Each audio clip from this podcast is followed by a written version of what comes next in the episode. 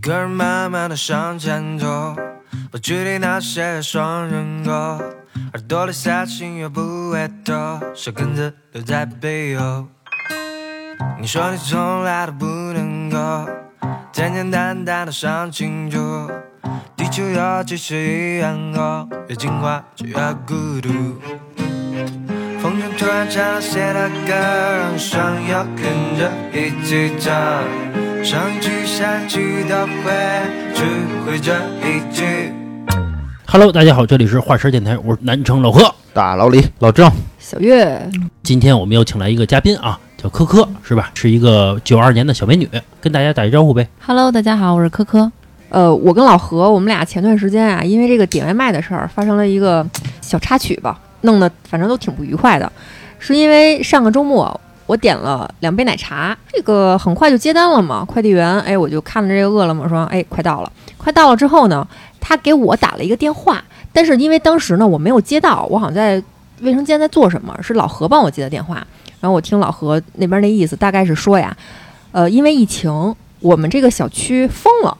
然后保安不让这个外卖员进来。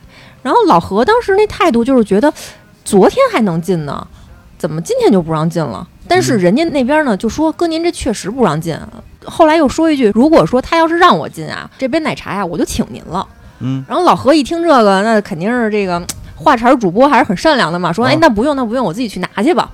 然后把这电话挂了之后呢，我觉得不太对，因为之前我就碰到过一回这样的事儿，他跟我说不让进，但是我下去拿了，然后保安告诉我可以进，嗯，然后我说那我再给他打一电话吧，然后我就又给那外卖员打一电话，因为当时我也没有下去，我也没有问那保安，我就说您是刚才给我送奶茶，说不能送上来是吗？那个快递员愣了一下，我明显感觉到他语气啊稍微有一丝慌乱。嗯，第一，他可能没有想到我还会再给他打一个电话；第二，他可能以为我问这个话是我已经问了保安了。啊，然后他就跟我说啊，是是不让送。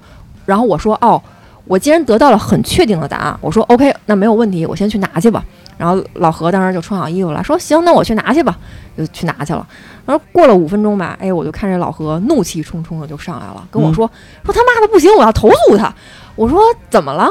他说我下去的时候，我看见有非常多的这个外卖员出入咱们家这个小区口，他当时还问那保安说：“为什么我这杯奶茶不能送上去？这外边这么多外卖员全能上去啊？”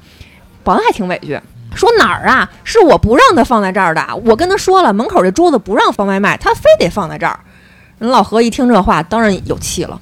人有气之后上来，哎，我当时还想劝他，我说要不就算了吧，因为平心而论，确实是下去走这一趟的不是我，没有体会到这种炎热嘛。然后我还劝他，我说算了，要不咱挺委屈的，因为我看他当时很生气，我很怕他跟人吵起来。我为什么会害怕这个？第一，外卖小哥可能知道我手机号；第二，他可知道我们家地址。我觉得。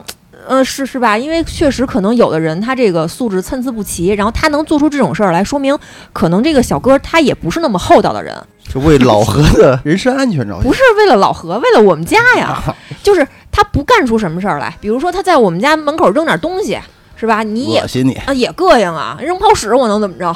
就很膈应。然后我还想安慰老何，我说劝劝他，这事儿要不就算了。然后老何说不行，我必须要给他投诉。然后给那个小哥打一电话，小哥还挺理直气壮，说你们这个就是不让进，我之前送的都不让进。然后老何就急了嘛，说之前怎么就不让进了？每回都让进。然后小哥说说我在那儿放的时候，我还看到有其他人的外卖也放在那儿了，我就以为今天还是不让进。然后老何说，人家其他的外卖放在那儿是因为人家要求的，人家就让放在那儿，但是我没有要求你放在那儿啊，你是不是应该给我送上来？然后两个人这个掰扯半天，最后老何来一句：“你是不是说了，如果说让进，但是你没有给我送上来，你要把这个奶茶钱赔给我？奶茶钱其实不贵，二三十嘛。当时可能不是在乎钱，就想交这劲。嗯，然后那边那态度呢，肯定是就是你要钱肯定是没有，你爱怎么着怎么着吧。然后老何最后说一句说兄弟，你这个态度就是这样是吧？你连个道歉都没有。然后那边那意思就是啊，我就这样。但是老何也没有什么办法，他只能是在饿了么上给这个外卖员一个投诉，他只能是这样只能生闷气。啊。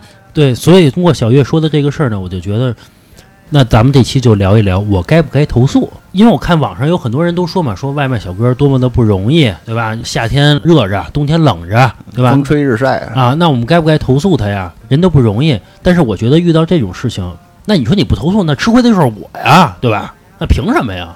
啊，你那个事儿我经历过一个一模一样的，啊，当然是在我们单位。呃，我原来的单位是在一个还不错的一个写字楼里边儿，然后那个写字楼呢，在疫情期间确实不让进，所有人取外卖都是去到一层的大厅的前台，嗯所有的外卖员把这外卖放在那个前台的桌子上，我们去取。但是过了一段时间，疫情不是有缓解吗？缓解之后就可以送上楼了，就是可以送上楼的半个月了吧。然后有一次我中午点了一个外卖，然后那个外卖员就跟我说，说你们楼上不去，然后说那个把外卖给你放门口了。我说哎，等会儿，我说我们楼能上。他说你们楼真上不去。我说那要是能上怎么办？他说要是能上的话，这单算我的。我说你别走，我说我两分钟就下去。他说行，然后我就下去了。下去完了之后，我跟着他就走到前台那块儿，因为前台有值班的。然后我就问那个前台那个人，然后我说：“哎，咱们这个外卖现在可以上楼了吧？”那个值班那人说：“可以上了。”然后我就转头，我就跟那个外卖那哥们儿说：“我说那你看这事儿怎么办呀？”他说：“那我给你转三十块钱吧，我我那外卖三十块钱。嗯”嗯，他就真给我转了三十，这个是我在那个疫情时候经历过的。啊，然后到后来的时候，也有好多的外卖员说这个上不去，然后我就会直接跟他说可以上，然后我就挂掉了，不再跟他多说了。其实一般你把这个电话挂掉之后，他就会上来了，你要再跟他多说，反而倒麻烦。万一就给你扔那儿了呢？还真没有，因为哦其实他们是怕投诉的，真的没有。哦其实之前我跟老何还碰到一回事儿，因为我们家住十一层嘛，有一次啊，我们坐电梯下去，电梯门刚一开开啊，一个外卖小哥儿就是急冲冲的就出来了，可能是他真的是有自己的难处，可以理解。然后等到我们两个上了电梯要往下走的时候，我发现十二层、十三层都被他给摁了。嗯他就是为了让这个电梯，比如说上去就能多停一会儿，这样他送完这一单再到十一层可以去等这个电梯，就不用说再从一层上来了。嗯，有时候我觉得就是碰到外卖小哥这种事儿，你真的因为天气原因，你真的因为交通原因，我之前还碰到，比如说他真的是车摔了，跟我说姐真对不起，然后我真的得晚一会儿，我说没事儿没事儿，您注意安全就行，这些都是可以理解的。但是有的时候吧，你耍这种小聪明，其实是让人觉得有点不厚道的。对，嗯其实咱们那个送外卖的事儿，包括刚才老郑说的那个事儿啊，如果说诚恳的跟咱们说，我现在时间真的来不及了，我就放在楼下了，你看可不可以？对对其实我们是对，其可实以是可以的。对就不至于，我们不至于说说你必须送到楼上去，对吧？就是坦诚一点，其实挺好的。啊而且我觉得有时候可能这些外卖小哥，有时候他们其实挺单纯的，他们想的其实也没有那么很完善。就是你想想，这个人下来了，他能够带着你去到前台啊，包括我去拿这外卖，我可以问保安呀，我长着嘴呢，那不立马就露馅儿了吗？如果我是那个那外卖的小哥啊， 我遇到老郑这事儿啊，老郑说我你等着我下去，我说哥不用了， 我先赶紧上去，哥我错了， 其实就去了，其实也没事儿，对吧？两个人之后也不会产生什么交集，其实这个东西啊，我觉得啊，很大一部分程度是赖这个外卖平台。嗯，其实这平台把时间设计的非常不合理，是我真的觉得非常不合理，因为它是怎么计算的？它是可能计算这公里数，嗯对吧？但是有一些商家他出餐就是特别特别慢，嗯这是商家的问题，他就一个灶，嗯对吧？他就会有这种情况，所以出餐一慢，外卖小哥就着急，嗯，然后他这还有下一单呢，对吧？所以还是这个平台考虑的不够完善。嗯，拜拜哎，你见过那个外卖小哥骂那餐厅的吗？呃老打就咱们之前请那个嘉宾老六，啊不就说外卖员要捅他吗？就是因为他出餐慢。啊，对吧是？之前有一个外卖员进到我们公司，上来就问我们一个经过的同事说：“你们这是几号几号楼吗？”他确实走错了，然后我们同事跟他说：“不是，您走错了。”当时毫不夸张啊，我们所有人都听见了。这个外卖小哥在我们的那个前台就是崩溃的大叫啊啊，就那么叫。当时他手里拿着很多份外卖，当时我们看了那一瞬间，觉得真的挺可怜的，但是我们又没有办法去帮他，他真的很崩溃。嗯，你知道现在所有的一些外卖小哥那些电动车其实是限速的，你知道吗？所有电动车都是限速的，其实限速那辆车有一处理的方式吧，不知道具体怎么处理方式啊。国家要求是不能超过呃每小时二十五公里，但是他只要把那个限速一拔，他就能到四五十公里。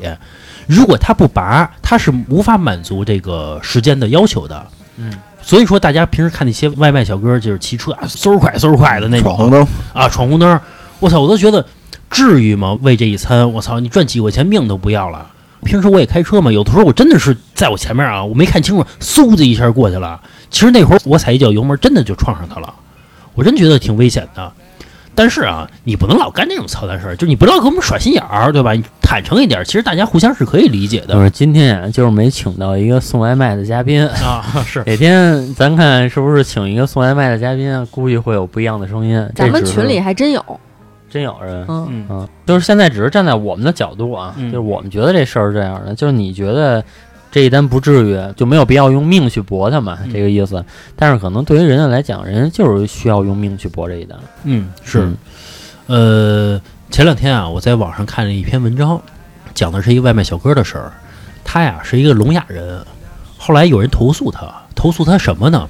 他每次送完一单之后呢，他会掏出一个聋哑的证儿来，旁边加一二维码儿，说您能不能给我打赏一下儿？因为我是一个聋哑人，这是一个真事儿啊。后来人就投诉他了，说你这个不能说是连外卖加乞讨啊，对吧？你会道德绑架我的，尤其有的时候送这外卖的时候，我是上班的情况，旁边会有我的同事的，有我的领导的，是大家就会认为我没有爱心，嗯，对吧？其实这是一个道德绑架的一个事情。后来，然后记者又报道这个外卖小哥，结果这外卖小哥啊是又养妈又养爸，又养这个女朋友，又养一孩子，他也是不容易。那你说这个事情到底怎么判断呢？对吧？也没法判断。那你给给呗，但是确实是他会道德绑架。比如说，老郑，你跟一女孩一块儿出去了，嗯，你说，哎，我不给，嗯这女孩有可能会认为你没有爱心，对吧？嗯，万就一跟那个头些年有那抱大腿的小孩儿，啊他不就是专挑那个就一对儿，然后去嗯抱那个男的吗？情人节卖花不也是吗？啊，对，情人节买花也是，我觉得特别操蛋这事儿。啊，你说有一年我记得特别清楚啊，就我跟我一姐们儿俩人儿，嗯我刚开车门儿，然后一个老太太过来了，举一束花儿，那时候买一朵呗，然后我说不要不要，反正来回推了半天，然后她扒着那门儿。后来那个我那姐们儿说说我就讨厌花儿，人送我花儿我就跟她分手了，懂事儿啊。但是那老太太呗，反正就跟没听见似的，嗯最后反正死白咧了，我才把那车门关上。其实是是挺烦的，嗯确实挺烦的。哎，科科，你有什么呃投诉的经历吗？我反自我自己吗？啊，对对对，有啊，就有一次就是送外卖的到了，然后呢，在我接手的过程中，嗯啪掉地上了。啊啊，然后呢，外卖小哥还挺懂事儿，立刻帮我捡。嗯但是大哥，您这手杵饭里头去了，那大脏手嗯，哦杵饭里了。啊，那你帮我捡，何必帮我捡呢？我谢谢你 嗯了。是。然后呢？然后只能是捡起来了呗，然后投诉了。其实我觉得这个也没必要投诉吧，嗯你跟好好商量呗。你说你，你你也确实是，那你耽误吃饭了，那肯这定啊，很难界定是谁的责任啊。嗯嗯，但你耽误吃饭了，啊那倒是，对吧？那没准是你自己没拿住呢。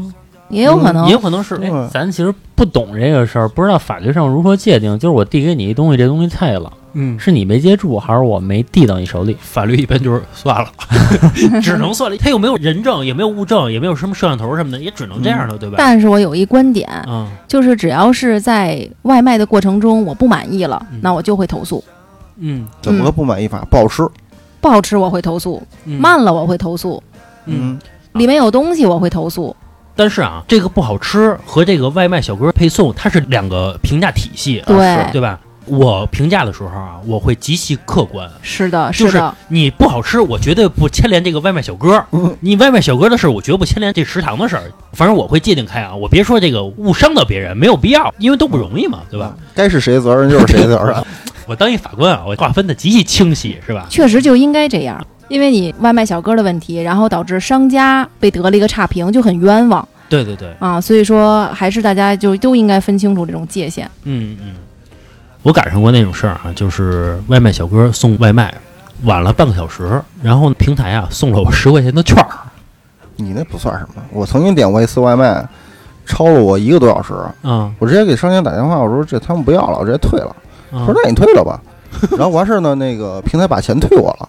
过了一会儿，然后来一电话，嗯说谁呀、说那个我送餐的，嗯说我这个餐不要了，已经退我钱了。他说啊，说没事儿，我已经搁你那个哪儿哪儿哪儿了。我说那你拿走吧。他说我已经走了。说那行吧，然后我看见那饭还吃了，啊，那也他钱也收了。这个算打一平，嗯对吧？嗯他耽误你一个多小时，但是你吃上免费的饭了。啊是，我还赶上过一次是，我要一杯喜茶，然后当时喜茶特别火，那外卖嗯员给我打电话说：“哥，你这喜茶得两个小时，说把你的单退了行吗？说您别点了。啊，你说不行，我说行，因为我觉得也实在不好意思。你说嗯一单他真的赚不了多少钱，在这儿等俩小时。后来我跟我同事俩人翘班买去嗯了，你说没事，我等着，仨小时也行，我不着急喝啊。我赶上一个特别操蛋的事儿啊，那是我和我同事发生的。当时我还在一个特别大的一个公司啊，我觉得特别大的公司的员工不应该干出这样的事情啊。嗯我点了一个外卖，当天呢四十多块钱一个外卖，其实还可以了吧，对吧？嗯，不便宜，不便宜了。后来呢，我给这个外卖员打电话，我说怎么还不送过来呀？结果他说我已经送到了呀，你已经拿走了呀。我说没有啊。后来我就找这个前台的人，然后前台还真帮我调了一下监控，我发现是我一同事拿走了，什么素质？我还不认识他，是另外一个部门的人。后来那个同事跟我说，哦，不好意思，我以为他送错了呢，我就吃了。他以为的意思是送什么我就吃什么呗。嗯，他说我这块儿还有一外卖，要不你吃我的吧。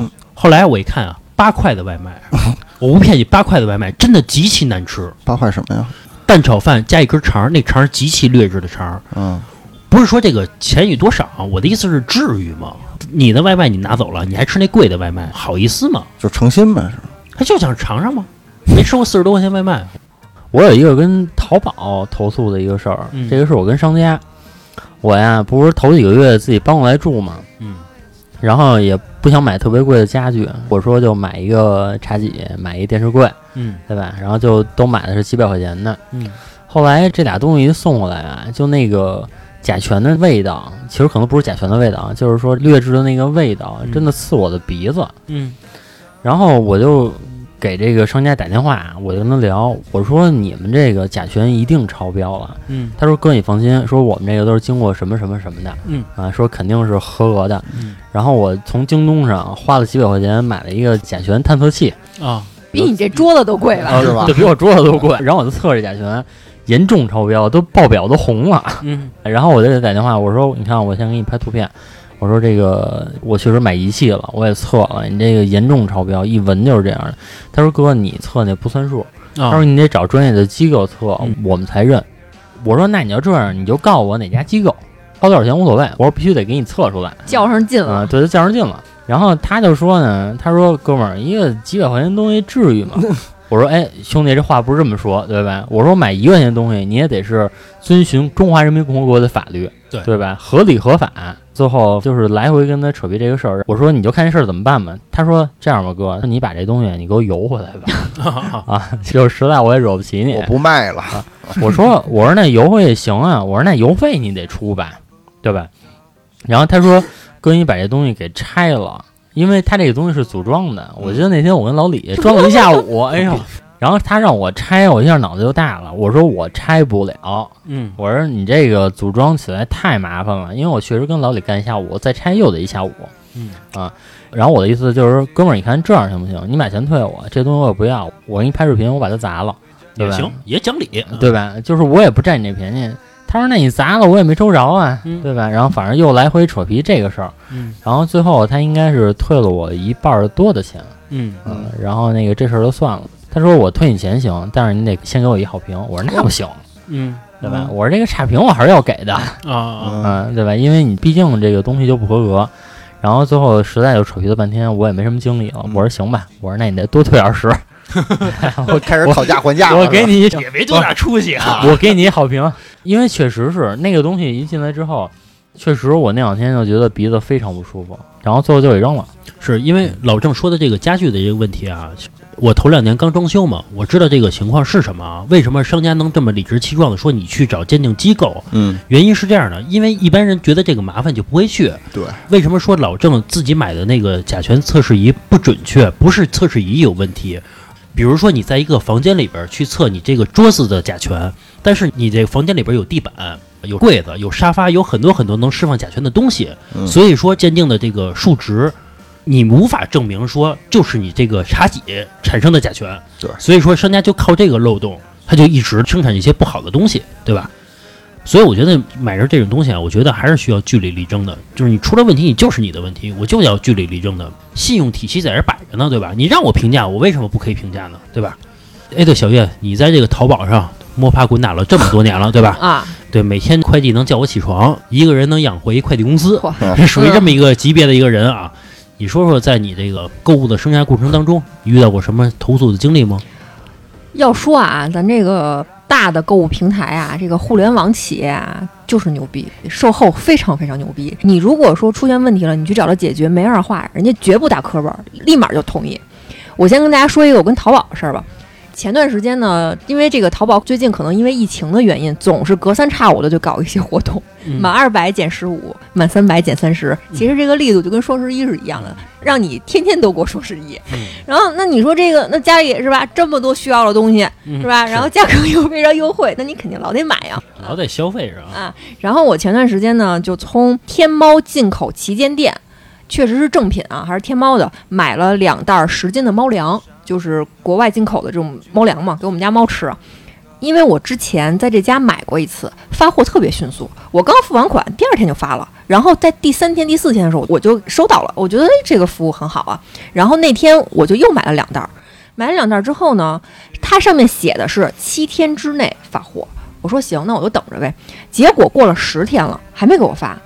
我当时考虑的是，你们可能这个活动力度比较大，买的人比较多，那你这个货有延迟，肯定是正常的嘛。我就去跑过去问客服，我说你们不是承诺七天发吗？这都过了十天了，这怎么还不发呀？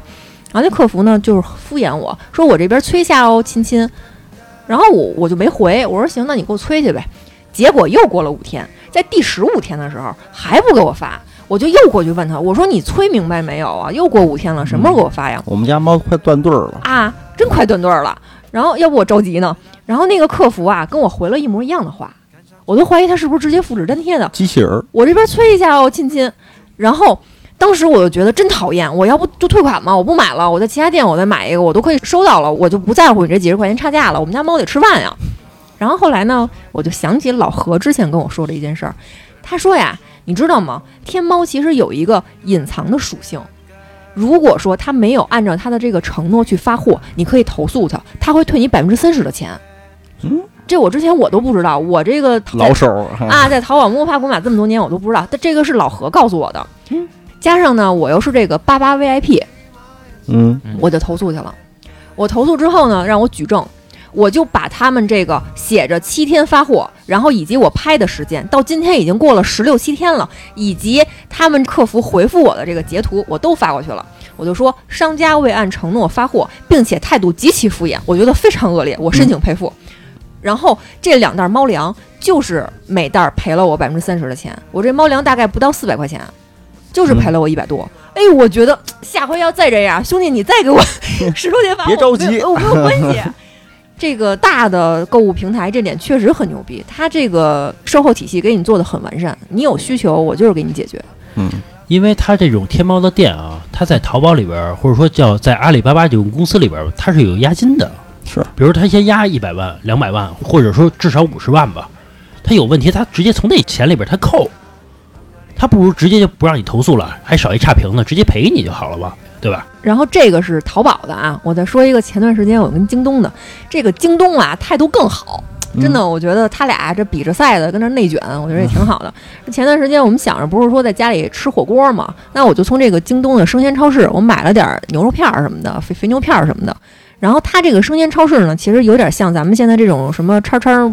买菜是你下单之后两个小时之内冷链给你弄着这个小冰袋儿给你送过来，然后送过来之后呢，我就拆开看呗，这这一一一包肉什么什么这个那个的奶什么的，然后拆着拆着呢，我发现啊，有一袋牛肉这个包装很明显看着就是拿这种刀子呀或者剪子划开非常非常大的一个口子，我觉得啊，肯定不是说有人犯坏。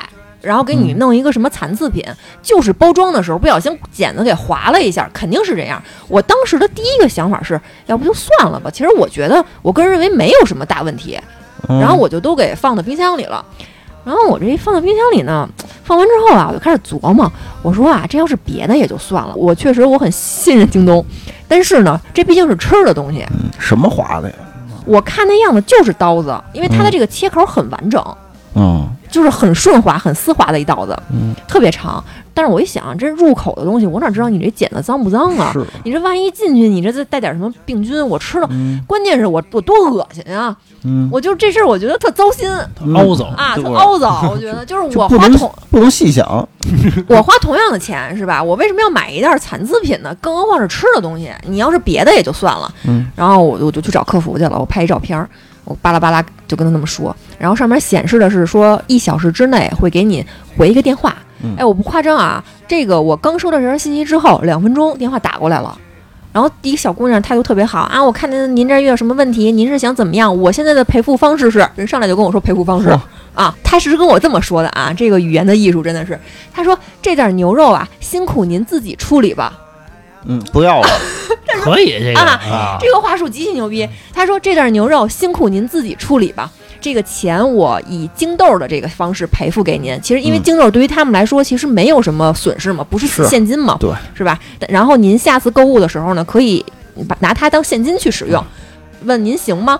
我说太行了，行了， 可以，没问题。然后他就说行，那最后又说了一遍，说那真的不好意思，麻烦您把那袋牛肉自己处理一下啊。嗯我说行，您别担心了。嗯然后他说的是，在电话里跟我说的是，这个京豆啊会一到三天赔付给我。我当时想，我还得想着这事儿齁麻烦，我老得看看赔付我没有。结果毫不夸张，挂了电话之后两分钟，京豆到了。哎，那以后咱就这么干，不是你这个这个是不行的，甭管划没划开，我先给它划开啊，对不是吧？我这个是确确实实发生的事儿啊。然后这个京豆到了之后呢，哎，当天我就买了一箱矿泉水嗯嗯，啊，然后那袋牛肉呢，我觉得确实扔的挺浪费的，我就煮了喂我们家猫吃了。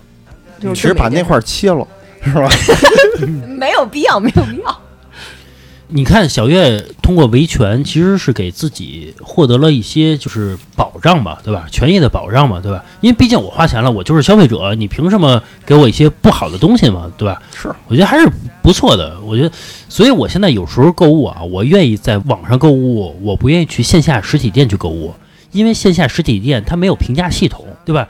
就是他态度好不好，你是无法评价他的，对吧？你没有办法拿他。哎，你说到这个呀，我再跟大家说一个，就是昨天晚上的事儿。嗯，我哎呀，我去我们公司底下有一七幺幺，我说嗯一天我也没怎么吃饭了，下午两三点，我说去买点东西吃呗。我买的那个好炖，就是关东煮，汤汤水水的，什么有点东西嘛。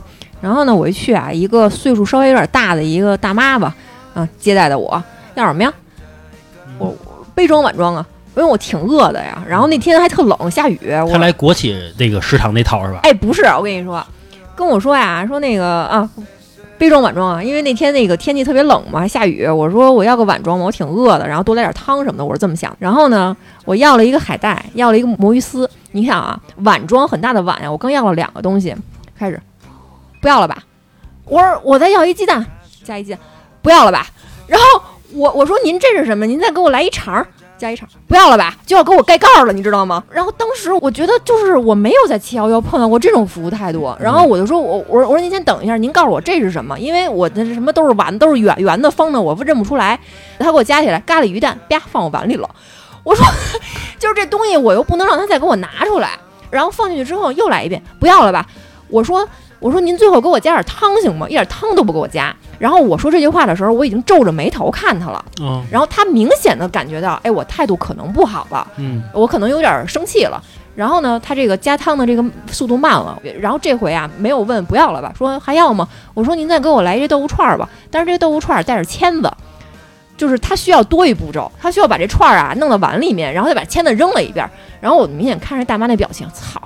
我当时我很无奈，然后最后我就不要别的了，我就买人东西走呗。我真的没有在七幺幺碰到过这种态度对，，你觉得这跟谁 呀？你看接下来说，我我不要了，不要了，不要你放你放回去吧。啊，我重新点，我重新点，我啊我要杯装 的，我重新点。因为我是一个很不愿意在外面跟人发生争吵的人，但是我当时我就端着这盘好炖，我就怎么想我都心里有气，我就当时我就想，我当时我要跟他说吵一顿，是吧？咱不吵，咱据理力争一下。我要一个碗装，我刚要了两个东西，你就问我不要了吧？那我为什么要碗装？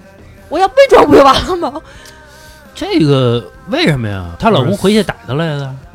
嗯所以这个七幺幺在北京竞争不过便利蜂，我觉得是有道理的。是吗？便七利幺幺在北京是竞争不过便利蜂的，不是自己自己不看是，吧。我认为便利蜂比七幺幺低半个档次。对，我真的觉得低没有呃半没个有档没次。有没有，就是在北京来讲的话，我只是说北京其他城市我不了解，在北京，尤其是这个里边这几个商圈儿，你看现在基本都是便利蜂统治。如果说您喜欢我们的节目呢，可以在微信搜索公众号“画圈 FM”，就是我们电台的名字。进入公众号之后呢，您可以点击“点我进群”，就会出现老郑的微信二维码，加老郑的微信，他会把您加到我们的微信听众群里边，大家可以在群里边畅快的聊天啊。包括有最新的节目呢，我也会第一时间的分享给大家说到服务，突然想到一个海底捞的啊。嗯啊，嗯、因为海底捞服务还都不错，但是呢，那天去三里屯儿的一个海底捞，嗯就是有一服务员儿挺逗的，我觉得让我印象非常深刻。嗯，现在呢，不是有一新活动吗？就是 DIY 手机壳儿嗯啊。然后吃完饭了呢，挺晚的了，得有十一点、十二点了。吃完了啊，出来了，然后说问问这服务员儿吧，能不能做？一女的啊，呃，接待的，然后我就问他，我说这现在这个 DIY 手机壳还能做吗？他说现在已经做不了了，平时才能做啊。好，什么意思？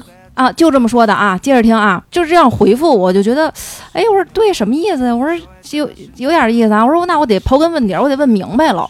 我说现在为什么做不了啊？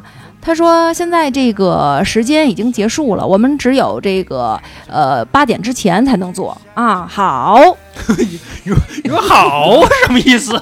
好，我接着听啊一下啊接着听啊。然后呢，我说，我说那这么着吧，我说那个，那我今天用这餐，用完餐了，那我明天就是能不能玩啊？对吧？我我明天下午的时候我不吃了，我就过来玩呗。他说那我得给你问问了啊。好， 然后呢，然后那个接下来呢，就我说那这么着吧，我说你你怎么帮我问呀？他说那你那你加我一微信吧啊。然后我就加他微信了。我说那行吧啊。他说行好。啊，就是这种特别特别敷衍我的这种说话，就是我把她称之为豪姐，啊，豪姐特别有意思，那为什么呀？这好是什么意思呀？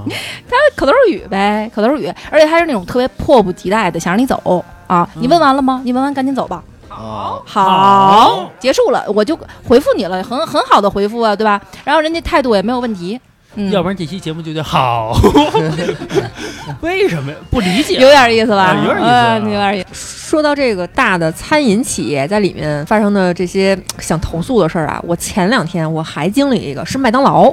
嗯，我呀，我点一外卖，麦乐送嗯。我说看他们新出了一个什么什么椒盐什么鸡，我说没吃过，我点一个呗嗯。然后除此之外呢，还有很多很多其他的东西嘛，因为我跟我同事一块儿吃。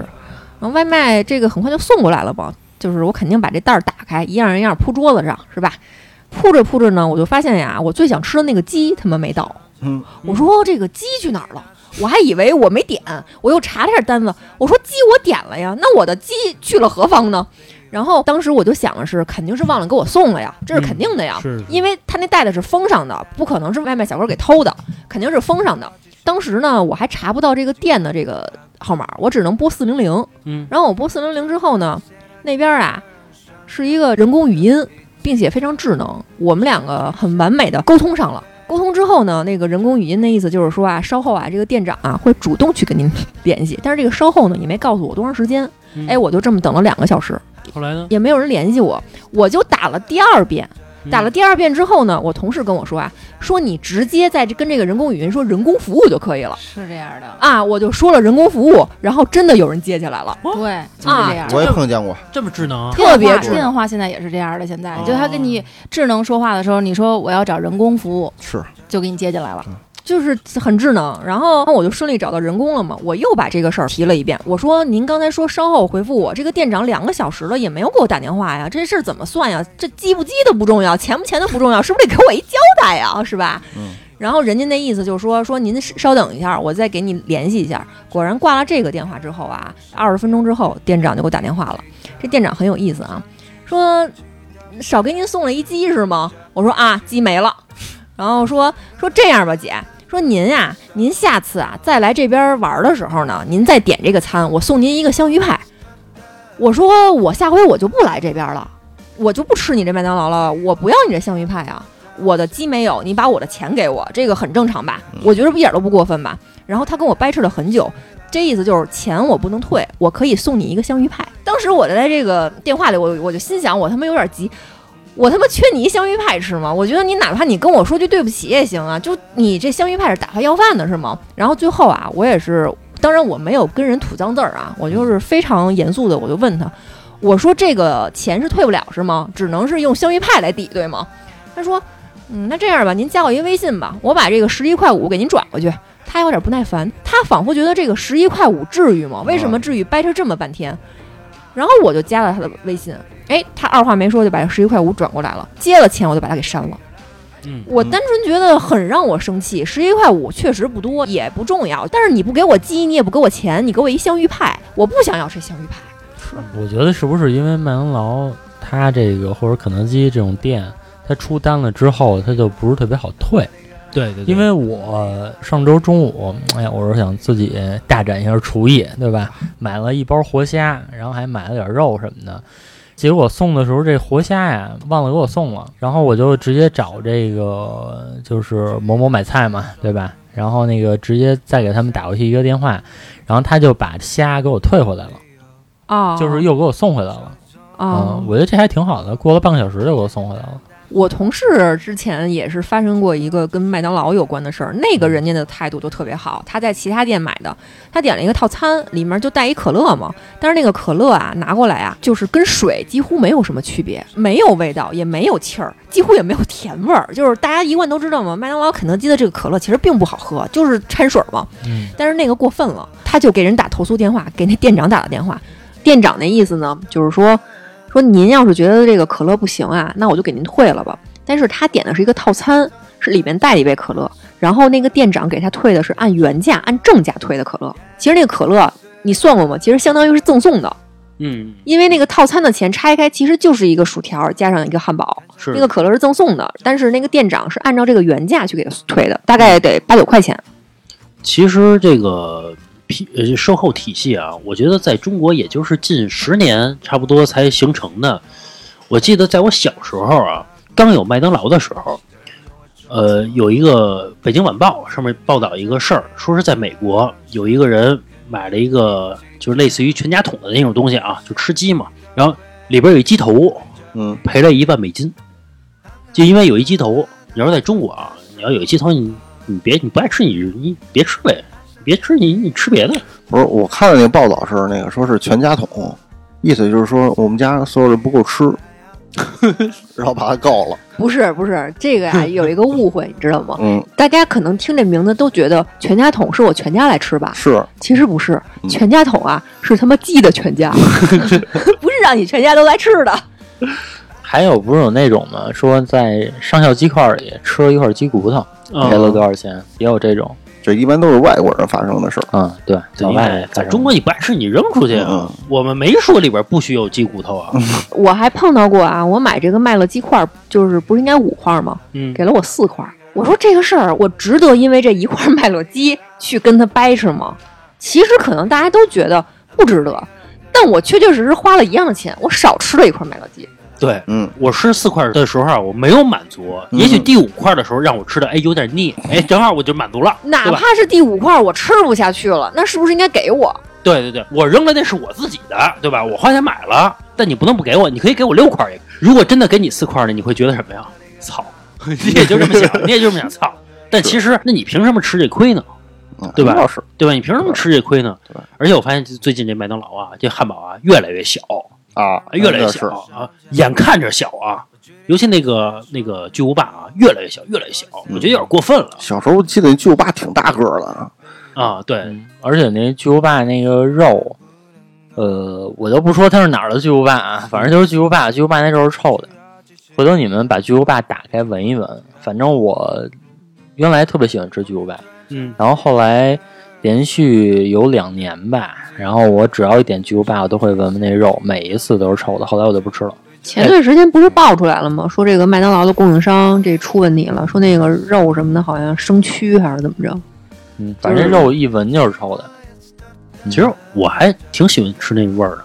嘿啊，臭香不是臭香不是那的，臭味儿不是说你说那臭味儿啊，可能在我眼里不是那个臭味儿。酸黄瓜，瓜吧，反正我挺爱吃那种味儿的。我是肉的臭味儿。我觉得什么味道能代表着麦当劳啊？嗯，就是吉士汉堡。就是芝啊士的那个味道。反正或者说那吉士汉堡，反正那个味儿，我觉得那个味道就代表着麦当劳。我就是麦香鱼，啊，麦香鱼是挺老 的，嗯，一款产品我我每次我到现在都是，我吃麦当劳我点的都是麦香鱼，麦香鱼贵，而且不扛时候， 小，麦香 鱼小特喧腾，它不对它不扛时候，你知道吗？我曾经啊，上学的时候实在没钱，但是我研究过一个方法，如何能让二十块钱吃三个汉堡，嗯就是两个单极一个麦香鸡，就能吃三个汉堡。因为当时那个二十岁左右嘛，我觉得就是俩汉堡我都吃不饱，我就得吃三个汉堡，什么饮料什么我无所谓，我不吃，我就吃汉堡。你为了可以二十块钱买两碗牛肉面，吃的贼饱，嗯夜里十二点都不饿，非得吃麦当那劳不。行，我就得吃口麦当劳。我觉得麦当劳这个味道啊，永久不衰，就是好吃。哎呦，嗯要广告费啊！咱再说回来啊，那个说那个科科，你再分享一个你这个投诉的故事啊。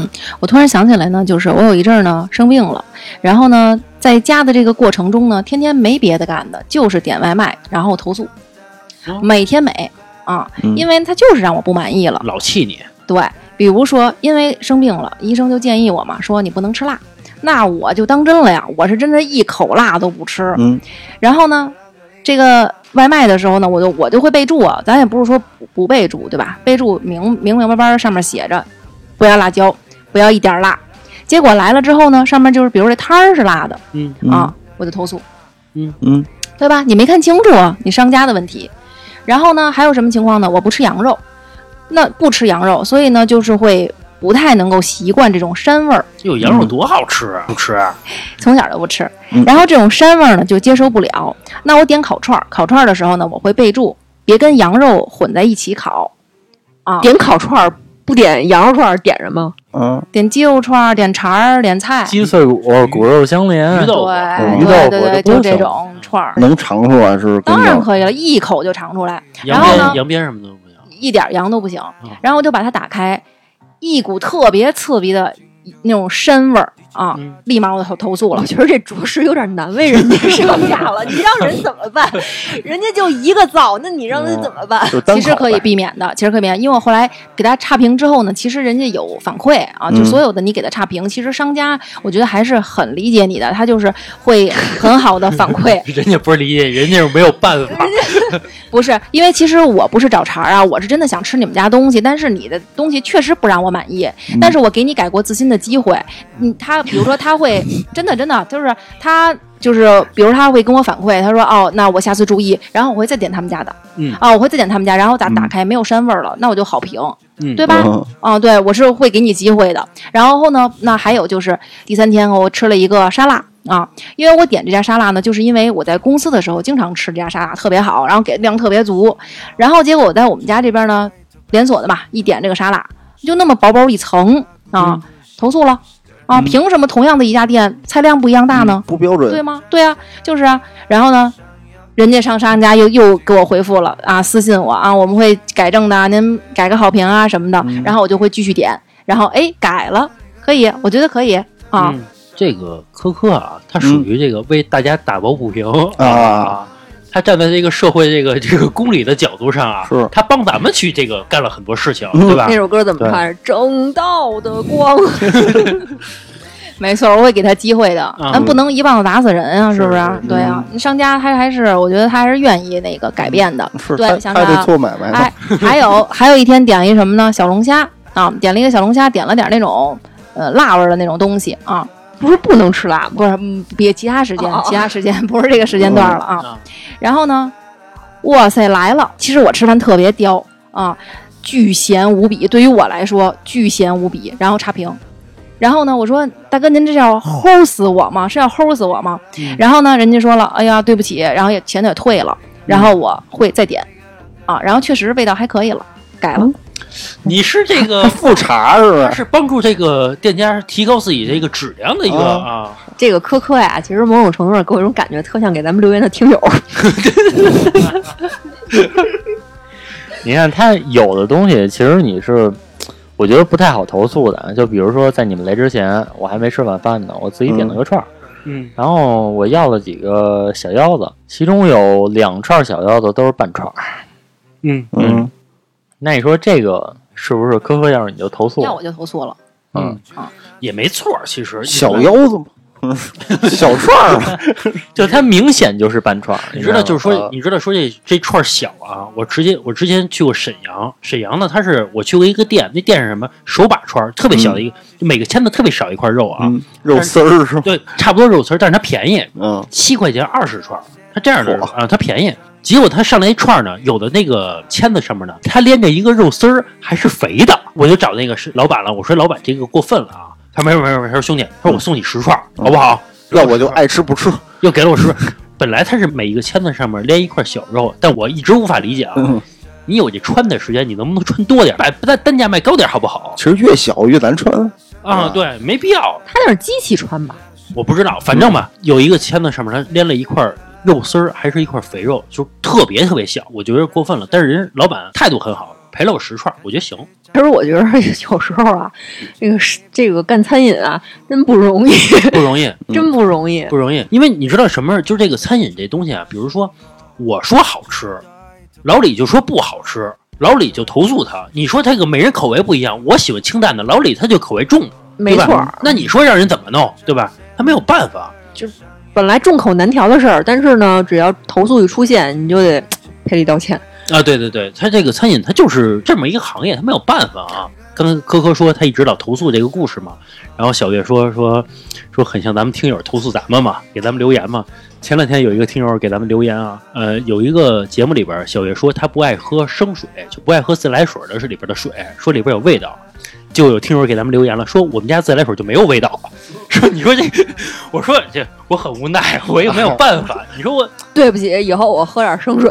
对不没起有，办法，你说习惯习惯，确实有味儿，啊，确实，但是确实有味儿。他们家就没味儿。他们家可能是经过层层过滤，对哎反啊正人家说锅人底家水没味儿呗，锅然后底水人家那你说这怎么办？啊然后最让人无奈的是啊，我发现这条留言呀、还有很多人 点赞，我觉得就是这个正道的光照得我眼花缭乱的。我们错了，我们错了，我们家自来水不能有味儿。嗯而且哎你这个属于是挑战北京自来水公司了。人自来水公司一直承诺就说了，嗯北京的自来水就是可以达到拿起来就喝的标准。对，我跟你说，你要是说外地的啊，我可能同意；北京的，我跟你说，自来水公司绝对不敢说说这句我跟话你。说，这是北京我住，这个是北京自来水。我住石景，山这么多年了，我们家那个水早上起来开，一开始都是白的，白的。哎，我跟你说，全是绿水我。跟你说，我去小月他哎们家啊，就是头两年我住在他们家一次，结果他们家一打开自来水是淡白色的，我都惊了。如果说这个哪个自来水公司的老板说这个水能喝，我送他一杯。哎，人家说啊，嗯自来水公司有可能是这样的，就是人家生产出来的水就是可以喝，但是你们家的管道老化了。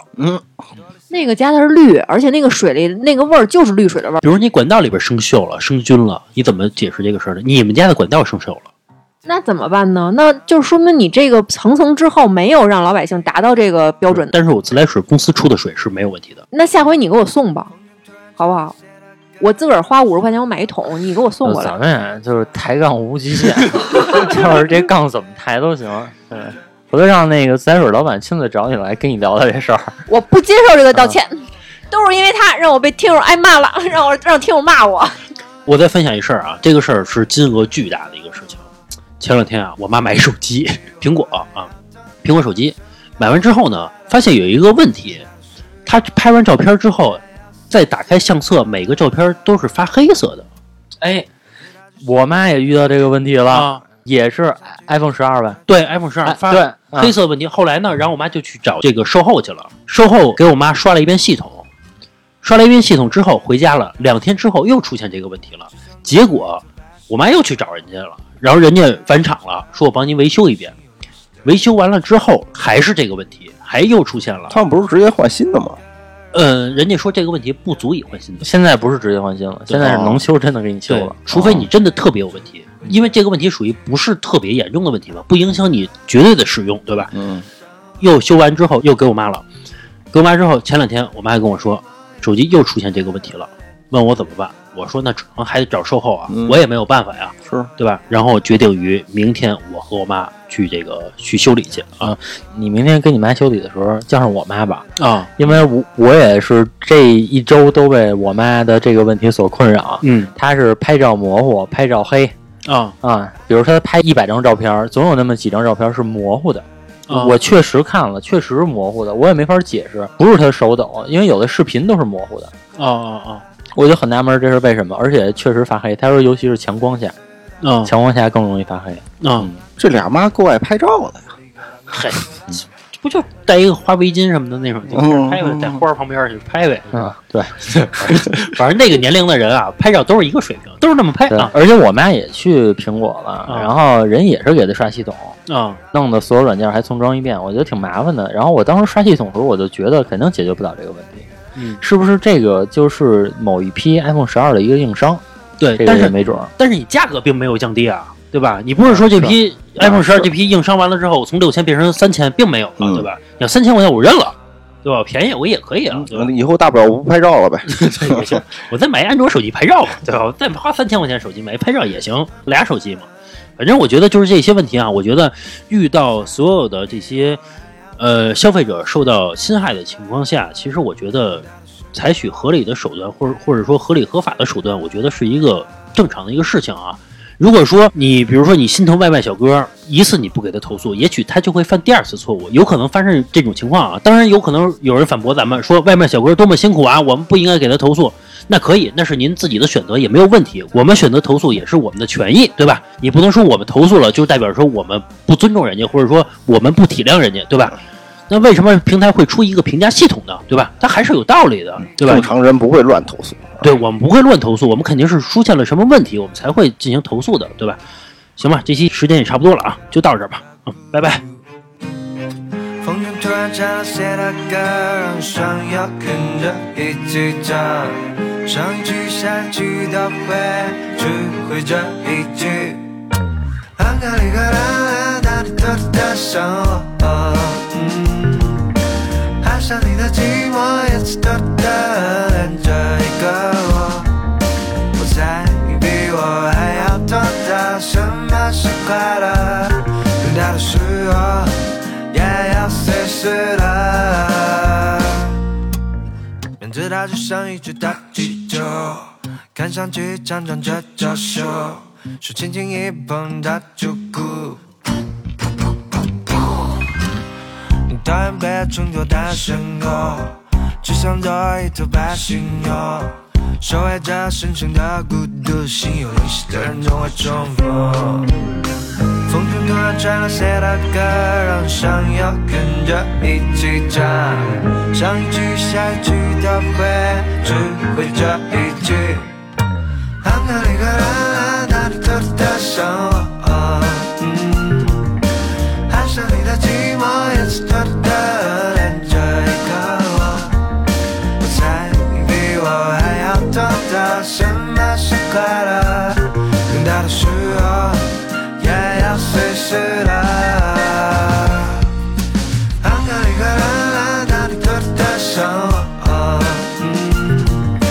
爱上你的寂寞也是痛的，连着一个我。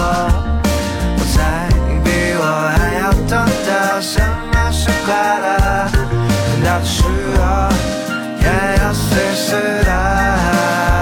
啦啦啷个哩个啷个哩个啷个哩个啷个哩个啷，啷个哩个啷个哩个啷个哩个啷，啷个哩个啷，啷个哩个啷，啷个哩个啷个哩个啷当当，啷个哩个啷个哩个啷个哩个啷，啷个哩个啷个哩个啷个哩个啷，啷个哩个啷，啷个哩个啷，啷个哩个啷个哩个啷。